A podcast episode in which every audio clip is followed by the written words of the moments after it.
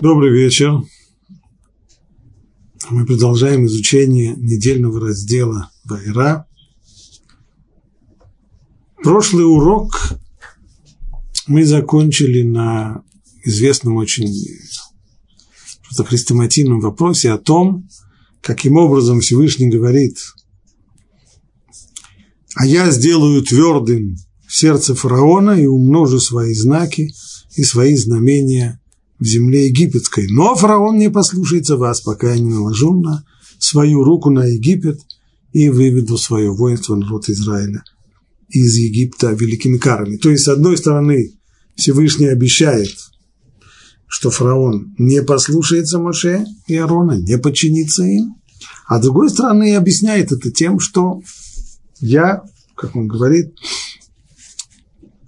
сделаю, я сделаю твердым сердце фараона. Получается, что фараон вроде бы лишен был здесь свободы выбора. А коли он лишен был свободы выбора, то почему он подлежит наказанию, почему следует наказывать его за то, что он отказывается выполнять волю Всевышнего, если Всевышний сам заставляет его не подчиняться ему. Ну, вот этот вопрос, который задают практически все. Любой человек, впервые познакомившись с этим текстом, всегда задаст этот вопрос. Мы рассмотрели ответ Раши на этот вопрос. И ответ Раши сводится к следующему. Кстати, не всегда хорошо понятно это из слов Раши, их нужно читать медленно, осторожно, иначе получается винегрет. Краши говорит здесь два аргумента. Аргумент первый. Понятно, что в тот момент, когда начнутся удары по Египту, фараон быстро сломается. Это очевидно. Но не, не только сломается, а еще и попросит прощения, еще и раскается, но это раскаяние не, не искреннее. Люди типа фараона, они не в состоянии по-настоящему раскаяться, то есть раскаяться не значит сказать, с завтрашнего дня я буду хорошим мальчиком, все, я больше так не буду. Это, безусловно, фараон может сделать, и обязательно это сделать. Имеется в виду по-настоящему раскаяться в том, что сделал, по-настоящему сожалеть о том, что сделал, и попытаться это как-то исправить. На это он не способен. Но внешне это будет выглядеть как раскаяние, внешне он будет выглядеть поймальчиком, который подчинился Богу. А поскольку ему за его злодеяние полагается наказание, ибо на самом-то деле он их не исправил. То есть то, что называется чува, раскаяние и сожаление о том, что о содеянном, и исправление этого, этого же он не сделал. Поэтому наказание ему полагается. А если наказание, посыпет, наказание посыпется на голову такого человека, который выглядит как раскаявшийся, хотя на самом деле он не раскаялся, то есть здесь хилуляши, здесь осквернение имени Бога, и это нежелательно. Поэтому уж лучше, чтобы фараон не, не выглядел раскаявшимся, не выглядел бы хорошим мальчиком и не говорил бы, все, я больше так не буду, с завтрашнего дня я начну новую жизнь. Пусть уже он упорно сопротивляется и говорит нет, потому что тогда, по крайней мере, будет ясно, почему на него почему он заслуживает наказания. А плюс к тому, это уже второй аргумент, который говорит Раши, кроме того, чтобы э, таким образом и все народы узнают о моем могуществе, и так поступает Всевышний, посылает бедствие народам мира с тем, чтобы народ Израиля слышал и трепетал. То есть есть здесь еще и дополнительный эффект, то, что благодаря этим самым ударам, благодаря всем этим казням египетским, тот, кто должен извлечь из них урок, извлечет из них урок. Но это уже побочный результат. А главное здесь – это то, чтобы не было так, чтобы фараон, при том, что он внешне казалось бы, э, подчинился и внешне, он э, раскаялся, на самом деле остался тем, кем он был. Это ответ Раши. Вот теперь посмотрим совершенно другой ответ. Э, его дает Раби Вадия Сфордна. Пишет он так. Нет сомнения. Не ожесточи Бог сердце фараона, тот отпустил бы евреев после первых же казней но не из раскаяния. не от сознания величия Бога и добровольного смирения перед Ним, а просто будучи не в состоянии стерпеть тяжелые страдания. Как сказали ему его слуги, разве ты еще не понял, что Египет погибает? Начинает он вроде бы как Раши, и снова может здесь запутаться. И посчитать, что он пишет то же самое, что Раши. Нет, совсем другое. Это не то, что пишет Раши. Имеется здесь в виду следующее. Что фараон не раскается даже на словах, он согласится отпустить евреев, это да, но не потому, что он сожалеет, а просто потому, что больно очень. Не бейте, я на все, где, где надо, я подпишу, но только не бейте. Не потому, что я думаю, что, что я что-то сделал неправильно, и даже и не выразит здесь никакого сожаления, а просто отпустит. Ну и что? Ну, казалось бы, главное это. Нет, не в этом дело. Если бы фараон действительно пожелал подчиниться Богу и раскаяться в своих поступках, ничто не помешало бы ему это сделать. То есть, если нам кажется, что Всевышний отнял у него свободу выбора, он не отнял у него свободу выбора, она оставалась в его руках. Только что Бог сказал, что ожесточит сердце фараона, чтобы он сумел терпеть все казни и не отпустил бы евреев из страха перед бедствиями, для того, чтобы продемонстрировать свои знамения среди египтян, так, чтобы они познали мое величие, мое добро и по-настоящему раскаялись бы. Если бы не укрепление сердца фараона, то фараон довольно быстро бы сдался. Что же тогда делает Всевышний? Он дает ему силу, он не вмешивается в его свободу выбора. Здесь, может быть, следует только определить более точно, что такое свобода выбора, потому что и с этим тоже есть очень много путаницы. Что такое свободный выбор? Что такое свобода? Свободный выбор означает, что решение о том, поступить как-то или не поступить, принимает человек. Принимает его сам человек, и этот выбор не является – результатом действующих на него сил.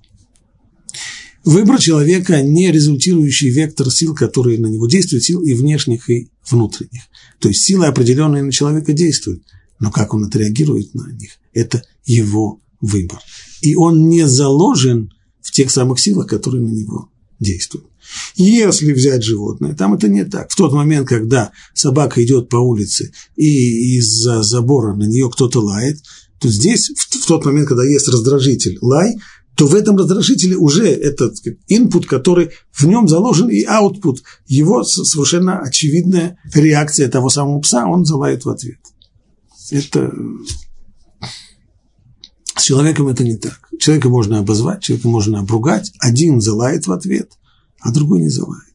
И тот, и другой, и тот, кто залаял, и тот, кто не залаял, они сами определили здесь свой, свое э, поведение. И даже тот, кто, не задумываясь ни на секунду, э, ответил э, на, на, на то, что его обругали, и, казалось бы, не выбирал, на самом деле это не так. Он тоже выбрал, он выбрал не сопротивляться.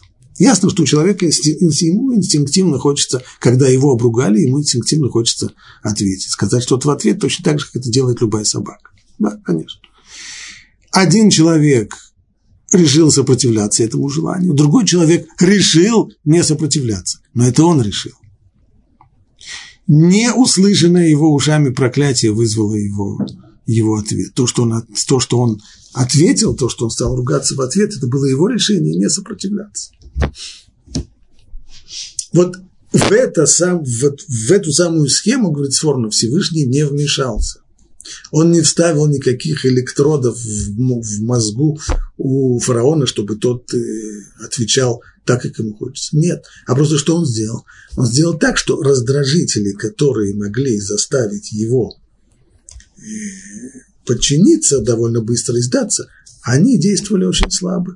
То есть он дал ему увеличил силу его выносливости. Каждый из нас понимает, что э, мы, если на нас воздействует какая-то сила, так, то пока мы чувствуем, что мы можем сопротивляться, мы в состоянии сопротивляться, если захотим. если захотим. Но если мы выбрали сопротивляться, а сила какая-то на нас воздействует, чем эта сила больше воздействует на нас, тем труднее сопротивляться. А в тот момент, когда наша сопротивляемость увеличится, если у нас у всех будет, называется, слоновая кожа, и не больно будет, ну так тогда желание наше сопротивляться, оно будет, э, нам, оно нам легко дастся. Это то, что здесь Всевышний сделал с фараоном. Он дал ему такую вот слоновую кожу, он дал ему силу терпения такую, при которой действовавшие на него удары ему не так были больно, не так, не, такой, не такой уж ему причиняли вред. Ну и все это для чего? Ведь не для того, чтобы вывести евреев из Египта, на, наоборот. А все это для того именно, чтобы человек сделал шубу. Какой человек? Да фараон. Чтобы фараон сделал шубу. А как сделать шубу? Шува – это именно в той ситуации, когда человек откажется от того, что он говорил раньше, то, что он сказал раньше, не пущу евреев. Если он от этого откажется не потому, что ему больно, не, не бейте, я подпишу все, что вы хотите, не поэтому, а потому что он сам по размышлению зрелым решил, что это неправильно то, что он делает, и откажется от этого, вот это будет шува.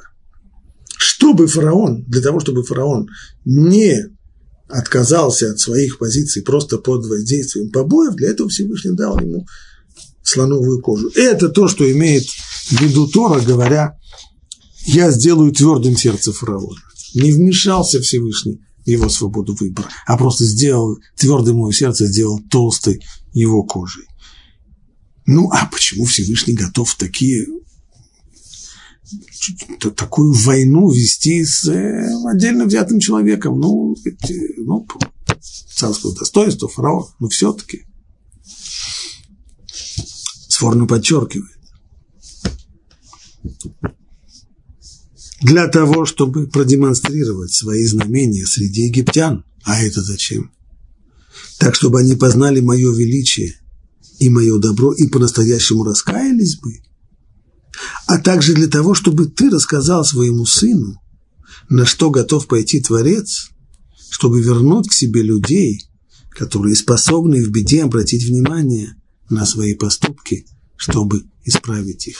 Для того, чтобы, для того, чтобы Всевышний, для того, чтобы человек по-настоящему сделал шуву, Всевышний готов идти с ним вот на такие на такой диалог, на такой поединок, и все это именно для того, для того, чтобы человек по-настоящему сделал шубу. Нам это нужно знать, что Всевышний хочет, чтобы мы сделали шубу, чтобы мы раскаялись в своих неправильных поступках. Если уж Всевышний готов был вести такой диалог с фараоном, так уж тем более с нами.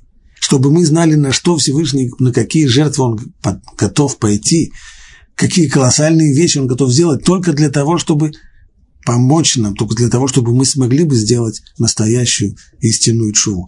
Это нам надо знать. Как это сказывается там в стихе. «И узнают египтяне, что я Бог, когда я протяну свою руку над Египтом». И еще чтобы, это тоже сказано в другом месте, для того, чтобы ты рассказывал своим сыновьям и сыновей своих сынов, и сынам своих сыновей, как я издевался над Египтом. То есть, на что я готов был пойти только для того, чтобы привести фараона к раскаянию, к шуве. Это ответ с фо. Ну, теперь пришло время говорить и о самом известном ответе. Это ответ Рамбама в Элхот Шува. Там в шестой главе Рамбам обосновывает этот великий принцип свободного выбора – и пишет там так. В Торе есть много высказываний, которые, казалось бы, противоречат сформулированному выше принципу, имеется в виду принципу свободы выбора. Это вводит в заблуждение многих людей, внушая мысль, что Творец решает за человека, будет ли тот поступать хорошо или дурно, и что человек не властен сделать выбор по своей воле. И я объясню тебе важный принцип, на основании которого ты можешь понять, как истолковать все подобные высказывания. То есть проблема есть, кушья существует, говорит Рамбам, сейчас мы постараемся объяснить. Вот это объяснение. Если отдельный человек или население целой страны согрешили, и грех их был совершен по доброй воле, То есть, чтобы не было сомнений, это уже написано «если» не относится к тому, что сказано здесь, и грех их был совершен по доброй воле. То есть, если люди согрешили, это в слагательном наклонении, а дальше утверждение, а грех в любом случае всегда совершен только по доброй воле. То, как мы объяснили выше, они заслуживают наказания. Если сам грешил, получаешь наказание. Если бы грех был не результатом решения и выбора человека, тогда ему наказание не следует. И дворец решает уж, как их следует наказать. Бывает, наказания самые разные, есть большой арсенал. Бывает, что грешника наказывают в этом мире, лишая его имущества или посылая страдания ему или его малым детям. Бывает Сказанное верно в том случае, то есть сказанное о том, что человек, сделавший грех по своему выбору, заслуживает наказания, это верно в случае, когда не было раскаяния. Если же человек раскаялся в своих грехах, то раскаяние служит щитом, защищающим его от наказания. То есть раскаяние позволяет человеку аннулировать результаты своих поступков. Так же, как человек грешит по своей воле и по разумению, то и раскаяние он совершает по своей воле и по разумению. То есть практически, главный практический вывод из того, что человек свободен в своем выборе, это то, как, ежели грешил по своей воле, то и исправить, то и раскаяться ты можешь тоже по своей воле. И на это дана тебе свобода. Но бывает так. То есть есть исключение из этого правила вроде бы. Или не исключение. По крайней мере, Рамбам начинает с «но». Но бывает так, что кто-нибудь совершит такой великий грех или такое множество грехов, что праведный судья решает в наказании за грехи, совершенные человеком по своей воле и разумению, лишить его способности к раскаянию. И не будет такому человеку дано возможности оставить свое злодейство, и он погибнет за грехи, в которых повинен. Вот об этом-то и говорит Тора – об этом-то и говорят слова Творца, переданные пророком Мишаяу, огрубело сердце этого народа. То есть огрубело, не воспринимает. А тяжелели уши его, не слышит. И глаза его закрыли, чтобы он не, ум... не мог увидеть своими глазами, и услышать ушами, и сердцем разуметь, и раскаяться. То есть для того, чтобы раскаяться, нужно увидеть, услышать, понять. А у человека все эти, все эти возможности, способности, восприятия, они не работают. Сердце огрубело, уши отяжелели, глаза закрылись. В результате он не видит, не слышит, не воспринимает. И не раскаивается. Это не случайно. То есть то, что здесь сказано, что все это произошло, получается, что это вмешательство Всевышнего свыше. И также сказано, они оскорбляли Божьих посланников. То есть грешили, оскорбляли пророков. Поносили слова его, поносили слова Бога. Издевались над его пророками до тех пор, пока не возгорелся гнев Господа на народ свой. Ну и дальше должно быть наказание. И какое же наказание? И не стало исцеления. Что такое не стало исцеления? От чего? Написано, что они грешили. И если они грешили, оскорбляли пророков и поносили слова Бога, то что какое наказание? Какая кара? Нет исцеления. То есть, объясняет Рамбам, Народ грешил по своей воле и умножал свои злодеяния до тех пор, пока не была отнята у него возможность раскаяния, которое именуется исцелением. Что такое исцеление во всех этих пророческих отрывках? Исцеление означает, подобно тому, как исцеляется человек от болезни, так и грешник, его исцеление означает его раскаяние, шува, его исправление. Нет исправления поскольку грешили, поскольку, поскольку оскорбляли пророков, поскольку поносили слова Бога, нет раскаяния. Почему нет раскаяния? Нет возможности. И поэтому написано в Торе. Вот теперь, когда он уже сформулировал этот принцип, он переходит к нашему герою, к фараону. «И я ожесточу сердце фараона, сделаю крепким сердце фараона, за то, что он грешил прежде и делал зло Израилю, жившему в его стране». Значит, проблема фараона, его в чем его криминал, в чем его состав преступления. Не то, что он сейчас отказывается отпускать евреев. Его состав преступления во всей той политике, которую он до сих пор вел по отношению к евреям. И угнетение, и рабство, нечеловеческие условия, и попытка уничтожения. Все это, этим самым он заслужил наказание, большого наказания. Так вот, по приговору Всевышнего у него была отнята возможность раскаяться, чтобы наказать за все грехи. Поэтому и ожесточил Всевышний сердце фараона. Иначе зачем он послал к фараону Моше с требованием отпустить евреев раскаяться? Ведь Творец уже сказал ему, что тот не отпустит их. Какой смысл? С одной стороны сказать Моше, э, фараон не отпустит, а с другой стороны тоже сказать, ну а теперь иди к фараону и потребуй, чтобы он отпустил. Ведь он же не отпустит. А это не для того, чтобы он отпустил, это для того, чтобы закончить счет с ним. Ведь Творец уже сказал ему, что тот не отпустит. Как написано, и ты, и твои рабы, я знаю, что еще не боитесь Бога. И ради этого я дал тебе выстоять, чтобы показать тебе мое могущество, и чтобы прославить свое имя по всей земле.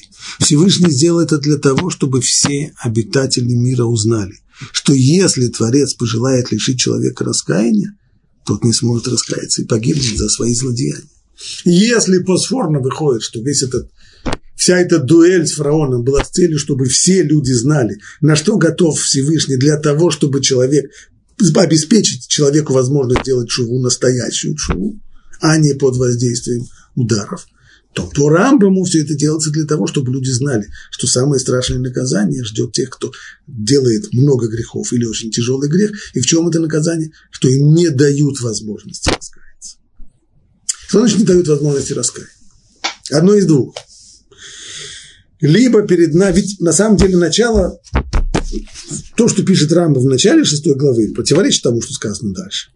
Вначале он утверждает, что есть великий принцип соответствия, с которым человек грешит сам, и чего он делает сам, и никто за него не решает, грешить ему или не грешит. Он сам согрешит. И тут же потом он говорит, что в качестве наказания может быть, может быть так, что у человека отнимут возможность раскаяться. Что это значит? Что это исключение из правил. Есть общий принцип, что человек всегда свободен в своем выборе. И решение принимает он сам, это его решение, а не результат воздействующих на него сил. И тут же после этого говорит, что вот в наказании может быть и не так. Бывает так, что значит, исключение – но тогда Рамбам должен был бы как-то сказать, что вот это исключение из правила, что правило, которое он сказал, оно верно в 99% случаев, но в одном проценте может быть так, что правило это не подействует, есть исключение из правила. Вот это тот самый грешник, такой как фараон, которого просто отнимают свободу выбора, то есть Всевышний попросту вмешивается в ход его принятия решений и не дает ему самому принять решение, а целиком, в общем-то, превращает его в этот момент в марионетку, которая действует исключительно под воздействием силы, которые Всевышний на него, на него спускает. Может быть, правда. Это в Рамбу можно понять иначе. Может быть. Никакого исключения из правил здесь нет. А имеется здесь вот что, вот что в виду. Что то, что Рамбам говорит, что у человека есть свобода выбора, а свобода выбора, как это объясняют многие авторы, это означает, что когда человек выбирает, то его склонность к тому и к другому, к, к обоим возможным к обеим возможным опциям сделать так или так, она должна быть равной. Ибо если человека, у человека будет склонность в одну сторону больше, чем в другую, то вроде как уже это не на равных, выбор здесь уже не совсем свободен. Значит ли это, что человек сохраняет вот такую одинаковую склонность и в ту, и в другую сторону на протяжении всего своего пути жизненного? Нет. Это нет.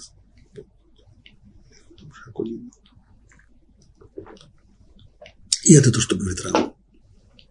В начале пути возможности они действительно равны. Но в тот момент, когда человек сделал свой первый выбор, а уж тем более, когда его повторил второй и третий раз, то он уже покатился по определенным рельсам. И каждый его, каждый раз, когда человек выбирает зло, условно, в кавычках назовем это словом зло, то этот выбор оказывает влияние на его дальнейшие поступки.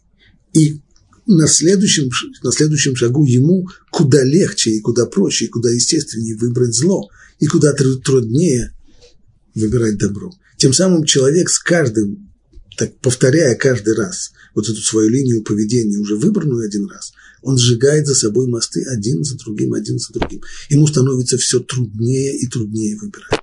Значит ли это, что невозможно ему выбирать? Нет. Значит ли это, что Всевышний отнял у него свободу выбора? Нет. Значит ли это, что Всевышний вмешивается в его ход решений, вставил он ему электроды какие-то в мозг? Нет.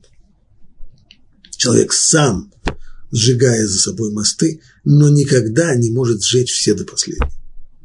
Даже находясь уже у ворот ада, и тогда человек невероятным усилием воли может все-таки выбрать и, в друг, и пойти в другую сторону. Это возможно. И на это человек способен, ибо не отнимали у него свободу выбора. Но естественным путем, когда человек идет естественным путем, он катится по той самой наклонной плоскости, то с каждым новым своим выбором ему труднее и труднее выбирать по-другому. То есть то, что вначале вызывало у него трудности, то, что вначале вызывало какую-то внутреннюю борьбу, и хочется, и колется, и мама не велит, когда он повторяет, то когда он выбирает этот определенный ход поведения, сделал свой выбор и повторяет этот выбор раз за разом, то эта внутренняя борьба уходит, уходит, уходит, уходит, до тех пор, пока эти вещи становятся у человека просто автоматом, они для него естественные и просты. Но это не отбирает у него свободу выбора она остается, только человек ей не пользуется, и не хочет ей воспользоваться, и не видит возможности этим воспользоваться. Может быть, Рамбам имеет в виду это, а может быть и нет. А может быть, он имеет в виду то, как мы объяснили раньше, что перед нами, с одной стороны, общее правило, что человек точно так же, как он сам грешит, точно так же он сам раскаивается, а есть исключение из правила, когда в качестве наказания таки да, Всевышний вмешивается в его ход принятия решения, отнимает у него свободу выбора и тем самым приводит его. И это самое большое наказание. Можно так, можно так. Ну, для того, чтобы эту тему завершить, имеет смысл посмотреть еще и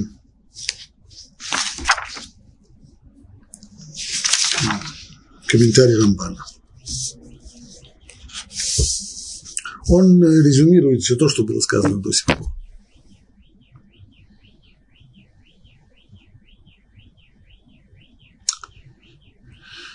Пишет Рамбан так.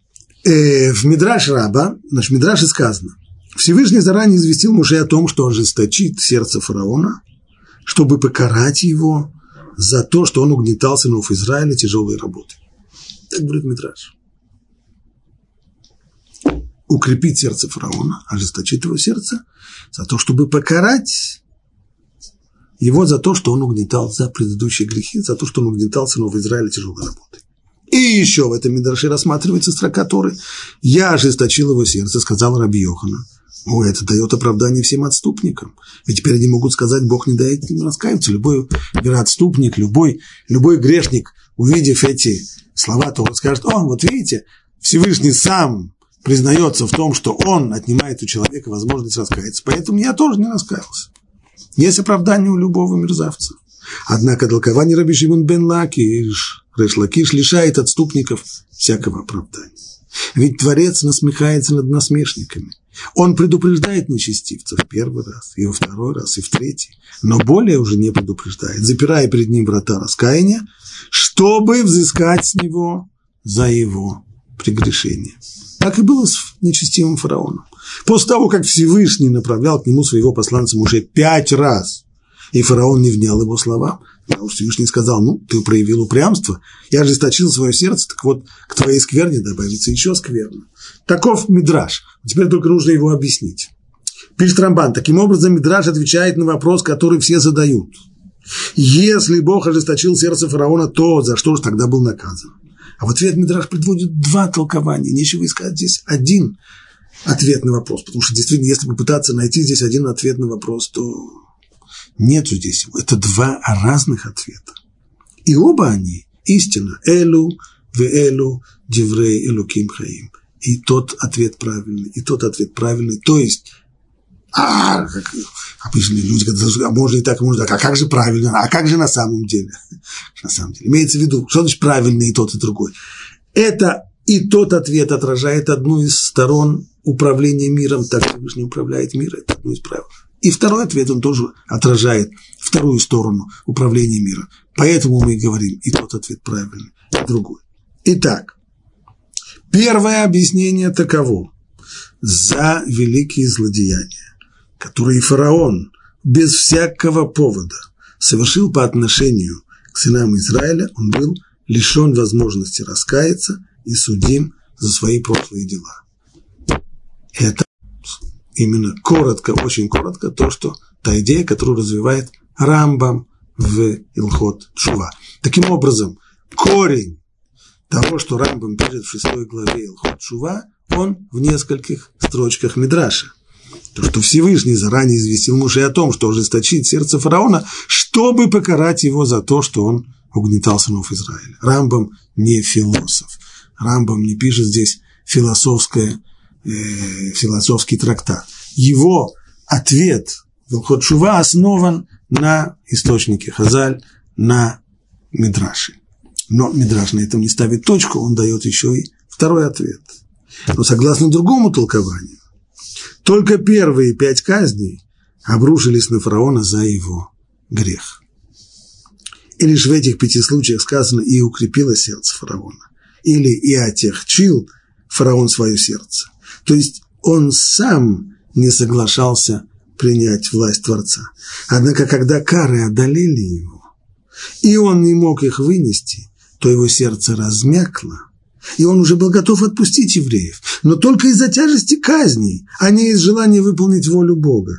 И тогда Всевышний укрепил его дух и ожесточил его сердце. А это, это ответ, который дал Сфорну. То же самое. То есть, первые пять ударов фараон еще у него еще достаточно сил, и он сопротивляется, потому что не хочет он подчиняться Всевышнему. После пяти ударов он уже размяк, и он уже готов сдаться, он уже готов поднять руки и на этом все закончить. Но не потому, что он действительно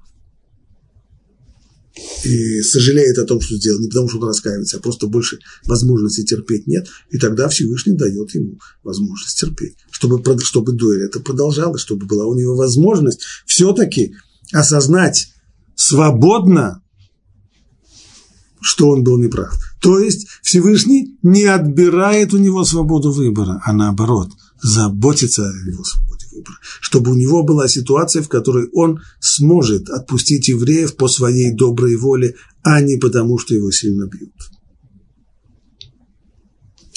Вот таким образом э, Рамбан находит основу для самых известных классических комментариев, все это в Мидраш Раба, все это уже было коротко сказано нашими мудрецами. Пожалуй, можно ехать дальше. Дальше. Глава седьмая, начиная с восьмого стиха, «И сказал Бог Муше и Аарону, когда фараон скажет вам, сделайте какое-нибудь чудо, подтверждающее ваши слова, то ты скажешь Арону, возьми посох и брось его перед фараоном, и он станет змеем. И пошли Муже и Аарон к фараону и сделали так, как, как приказал Бог. Аарон бросил посох перед фараоном и перед его слугами, и тот превратился в змея. Можно сказать, что в, в оригинале сказано «воин и танин», и превратится он, этот посох, в танин. А в современном иврите словом танин обозначается как раз крокодил. Отсюда не всегда понятно для читающих, что же имеется в виду, в кого же должен был посох превратиться. В, в змею или в, в крокодила. С точки зрения символики большой разницы нет, потому что совершенно очевидно, что то, что Муше, с одной стороны, превращал свою, свой посох, то есть безжизненную палку, превращал ее сначала в животное, а потом снова превращал его обратно в палку, и это было не просто животное, это было животное, которое являлось символом э, власти и силы фараона. С одной стороны, символом власти фараона была змея, над короной, над тиарой у фараона было такое изображение кобры. Это видно сегодня на практически на всех официальных изображениях египетских фараонов. А с другой стороны, крокодил тоже был очень почитаемым в Египте животным, в гробнице одного из э, египетских фараонов, не помню сейчас какого, там в, в соседней в, в комнате рядом с той комнатой, где была э, мумия фараона, то там было еще достаточное количество мумифицированных э, крокодилов тоже, которые там почти штабелем лежали. Это тоже было очень почитаемое в Египте животное. При всем при том, скорее всего, все-таки здесь имеется в виду таки змей, по крайней мере, по продолжению сказано, когда Аарон бросил посох перед фараоном, перед его слугами, тот превратился в змея, но фараон тоже позвал мудрецов и колдунов, и они, волхвы египетские, сделали то же самое своими заклинаниями. То есть, что то же самое? Превратили свои посохи тоже в змеи. Каждый из них бросил на землю свои посохи, и те стали змеями, но посох Арона проглотил их посохи. Как это так? Стоп, до сих пор говорилось, что все это змеи. Змеи со змеями должны были подраться. А вдруг сказано в конце посох Арона поглотил их посохи, объясняет Раши. Посох обернулся змеем, это было начало. А уже после этого, после того, как вновь стал посохом, после этого он поглотил все остальные посохи волхвов. То есть это было еще дополнительное чудо. Ну, знамение достаточно э, впечатляющее. А реакция фараона нулевая. И укрепило сердце фараона. И он не послушал их, как и говорил Бог.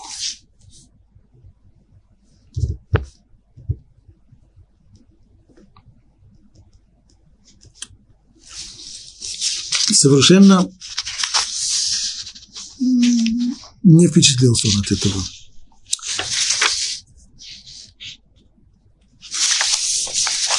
Едем дальше. И сказал Бог Муше, тяжело сердце фараона. Отказывается он отпустить народ.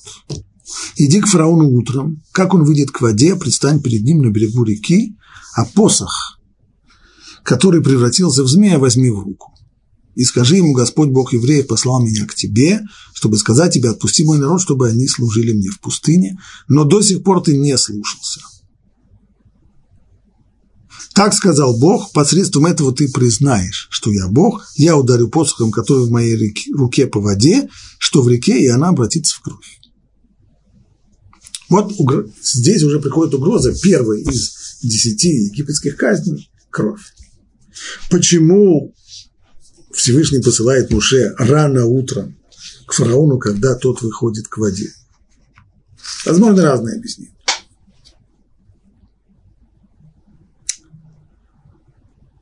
Проще всего сказать, поскольку он предупреждает о том, что первая кара постигнет именно воду, именно реку, Нил, то предупреждение это происходит вот именно прямо на берегу Нила, когда фараон выходит. Правда, этим самым не объясняется, почему, рано, почему нужно рано утром и почему рано утром фараон выходит к Нилу. Может быть, здесь имеется в виду определенное богослужение или э, торжественная церемония, которая, которая была принята в Египте, когда фараон выходит э, к Нилу, а он сказать, что отношения между фараоном и Нилом были непростые. То есть, с одной стороны, Нил – это тот, кто дает жизнь всему Египту без вод Нила. Население Египта жить не могло, поэтому Нил, безусловно, воспринимался как божество, как то, что дает жизнь, а с другой стороны, фараон, он же тоже божество. Поэтому он должен был восприниматься либо как сын Нила, либо, наоборот, как отец, который породил Нил, либо еще что-нибудь. Поэтому вполне, вполне можно себе представить, что было целое торжественное шествие, торжественная церемония утром, когда восходит фараон к, к Нилу, вода поднимается к его стопам, тем самым устанавливаются все отношения. И вот этот самый момент, пик величия фараона, который как отец Нила выходит благословить воды Нила, чтобы он давал жизни всем его подданным, в этот самый момент вдруг откуда-то должен выйти Моше, и вот так вот достаточно дерзко сказать ему, что вот это ваша река, извините, но если вы не отпустите евреев, то она превратится в кровь. Это тоже возможное объяснение. Ну и, наконец, третье, наиболее известное объяснение Раши, основанное на словах нашего, наших мудрецов, о том, что фараон, провозглашая себя божеством, у школе божество, как народ говорит, назвался грузным, полезай в кузов. И, ежели божество, то фараон понял, что ему не гоже в туалет ходить, по крайней мере, чтобы, это, точнее, не гоже, чтобы люди об этом знали, что он тоже, как простой смертный, ходит в туалет. Поэтому он крепился весь день, и только рано-рано утром, когда все еще спали, так выходил куда-то в, в заросли тростников э, для того, чтобы исправить свои физиологические потребности. И в этот самый момент Муше должен был его застукать, застигнуть, то есть застать его врасплох. И это, конечно, жуткое-жуткое унижение для фараона. И это дает возможность понять все первые удары. Первые удары, последовавшие вслед за этим, они ударяли именно по египетской гордости, именно по спеси. Они еще не были ударами экономического характера они не были ударами, которые представляли собой опасность для жизни, но спесь египтян, которые ощущали себя хозяевами мира, а уж тем более спесь фараона, который ощущал себя и хозяином всего Египта, и божеством, и что угодно, вот это вот по, по этой спеси удар был очень-очень болезненный. Так, так сказал Бог. Посредством этого ты признаешь, что я Бог. Я ударю посохом, который в моей руке, по воде, что в реке, и она обратится в кровь. И рыба, которая в реке, умрет, и река воссмердит, и египтяне не смогут пить воду из реки. И сказал Бог Моше, скажи Арону, возьми свой посох и протяни свою руку над водами Египта, над их реками, каналами и прудами, и над всем скоплением воды, чтобы она обратилась в кровь. Так что кровь будет повсюду в Египте, в деревянных сосудах и в каменных, и сделали Муше и Арон так, как приказал Бог. Почему Муше сказано здесь скажи Арону? Почему бы Муше не произвел все то же самое, что может сделать Арон? Он тоже может взять посох. Посох, кстати, посох не Арона, а посох Муше. Вместо того, чтобы передавать Арону свой посох, и чтобы тот что-то делал, проще было бы, чтобы Муше это сделал. Ответ Раши – все удары по реке, то есть и кровь, и дальнейшие лягушки нанес не Муше, а Аарон. Потому что река защитила Муше, когда тот был брошен в нее. Это то, что называется акарататов, благодарность, признательность. Очевидно, все, все люди понимают, что необходимо быть признательным другим, другим людям, которые тебе когда-то помогли, которые тебе когда-то защитили. Но здесь мы видим, что признательность и благодарность, она даже по отношению к неодушевленному предмету, к реке. Река – это не человек, который решил кого-то защитить, который решил взять кого-то под свой покров, под свою защиту. Река, она, она река. Но вместе с тем, благодаря тому, что если Моше сумел спастись благодаря реке, то не гоже ему сейчас делать действие, которое ударит по этой самой руке. Пусть Арон это сделает.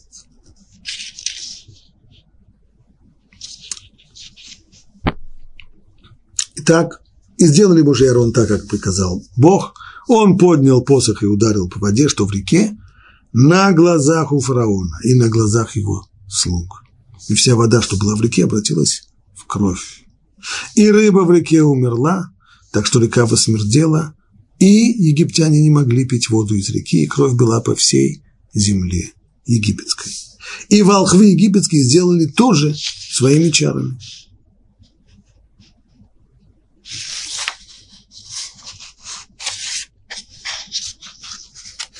Что они сделали тоже?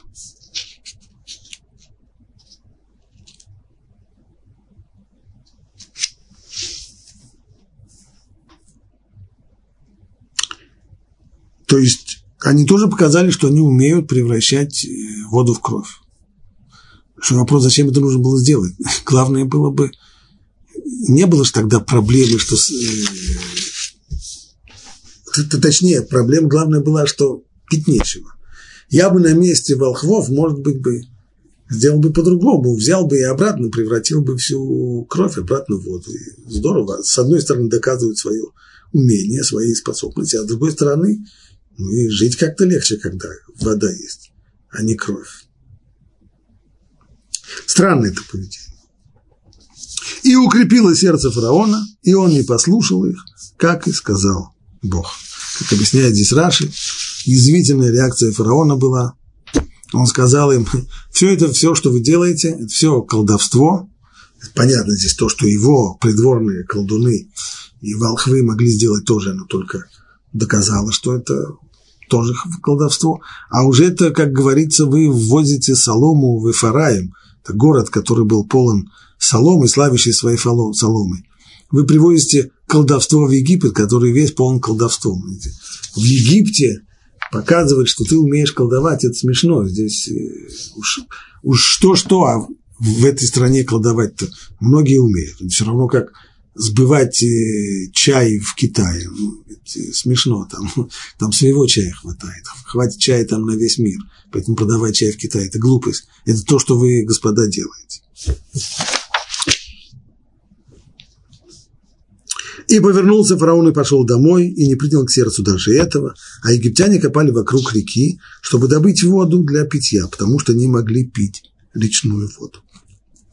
То есть, это то, что, то, что вода превратилась в кровь, это не означало, что все через короткое время умрут от жажды. Были возможности, были способы добывать. То есть это еще не был удар, который на самом деле так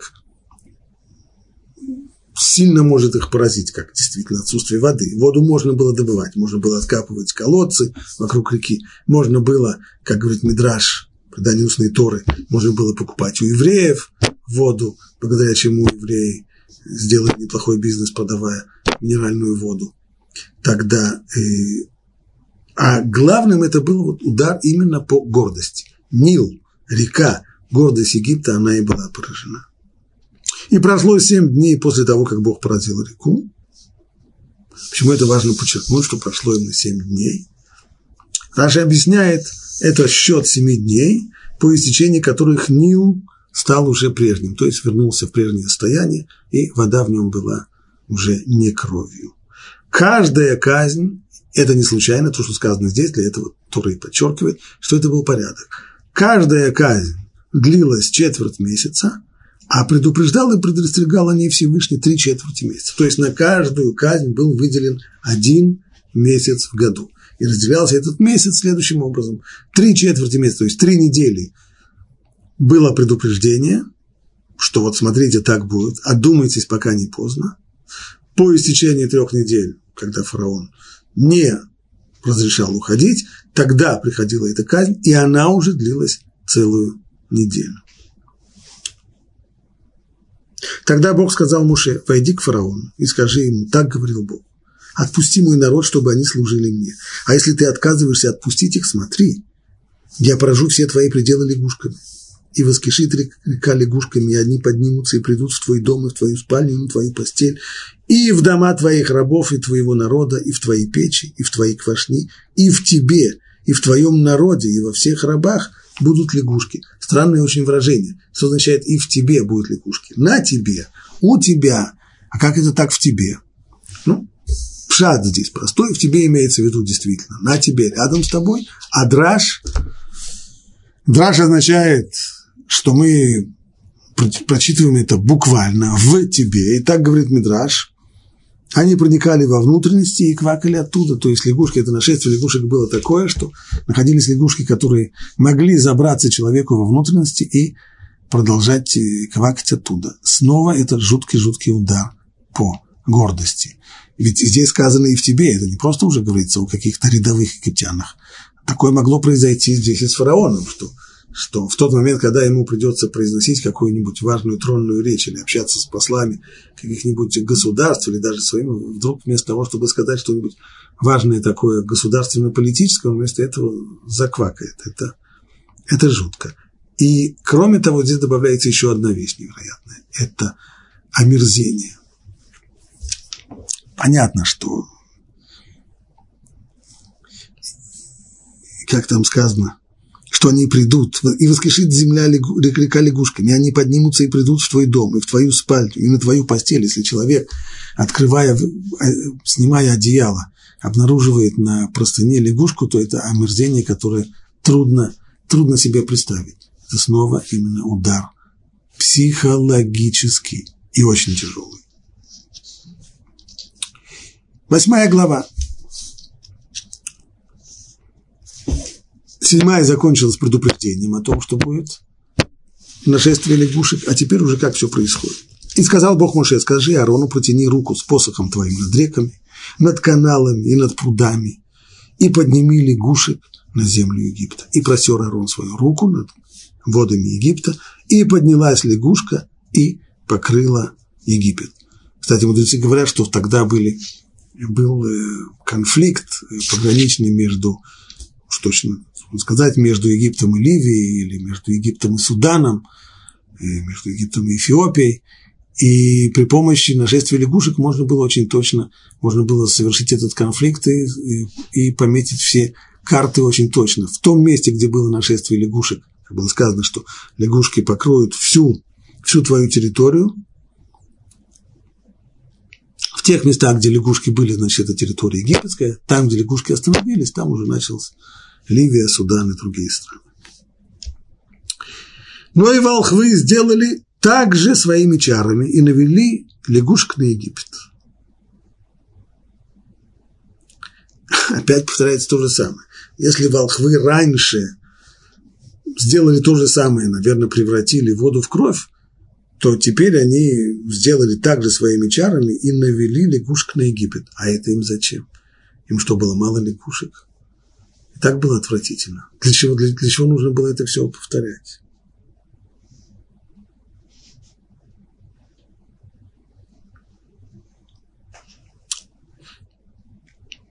И еще один вопрос. До того, как волхвы вмешались, и простер Арон свою руку над водами Египта, и поднялась лягушка, и покрыла Египет. Почему лягушка? Лягушки, надо было бы сказать. Почему именно лягушка в единственном числе? Ну, отвечая на этот вопрос, Раши дает два ответа. Один пшат и один драж. Пшат – простой небуквальный смысл таков. Надо сказать, что полчища лягушек названы в единственном числе лягушкой как, скажем, говорят, машкара. Так, не имеется в виду, что один комар прилетел. Имеется в виду тучи комаров. Но тучи комаров называется в единственном числе.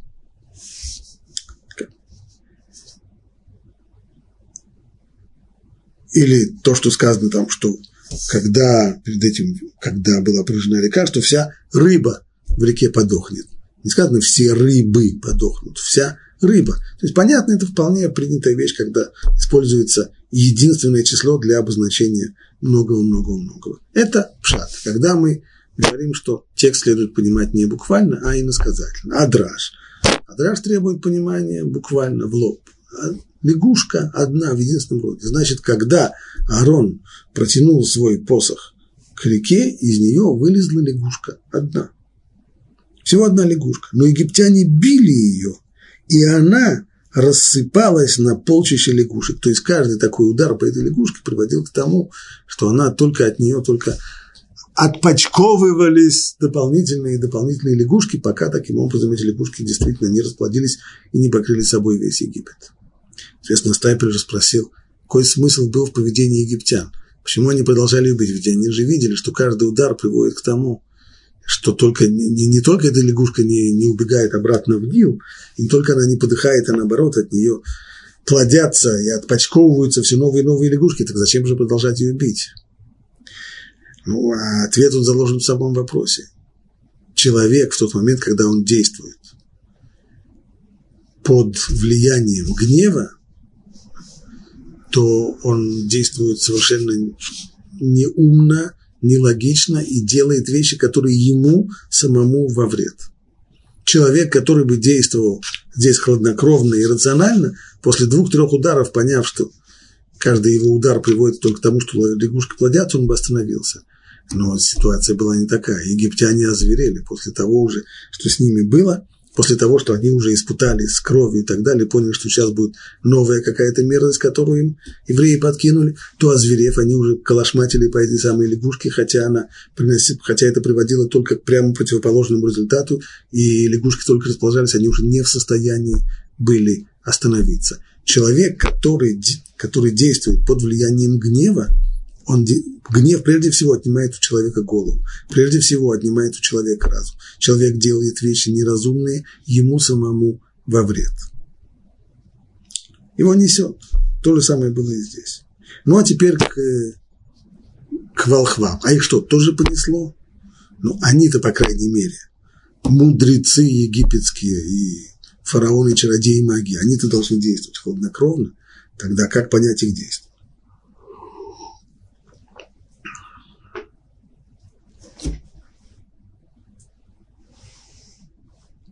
Но и волхвы сделали так же своими чарами и навели лягушек на Египет.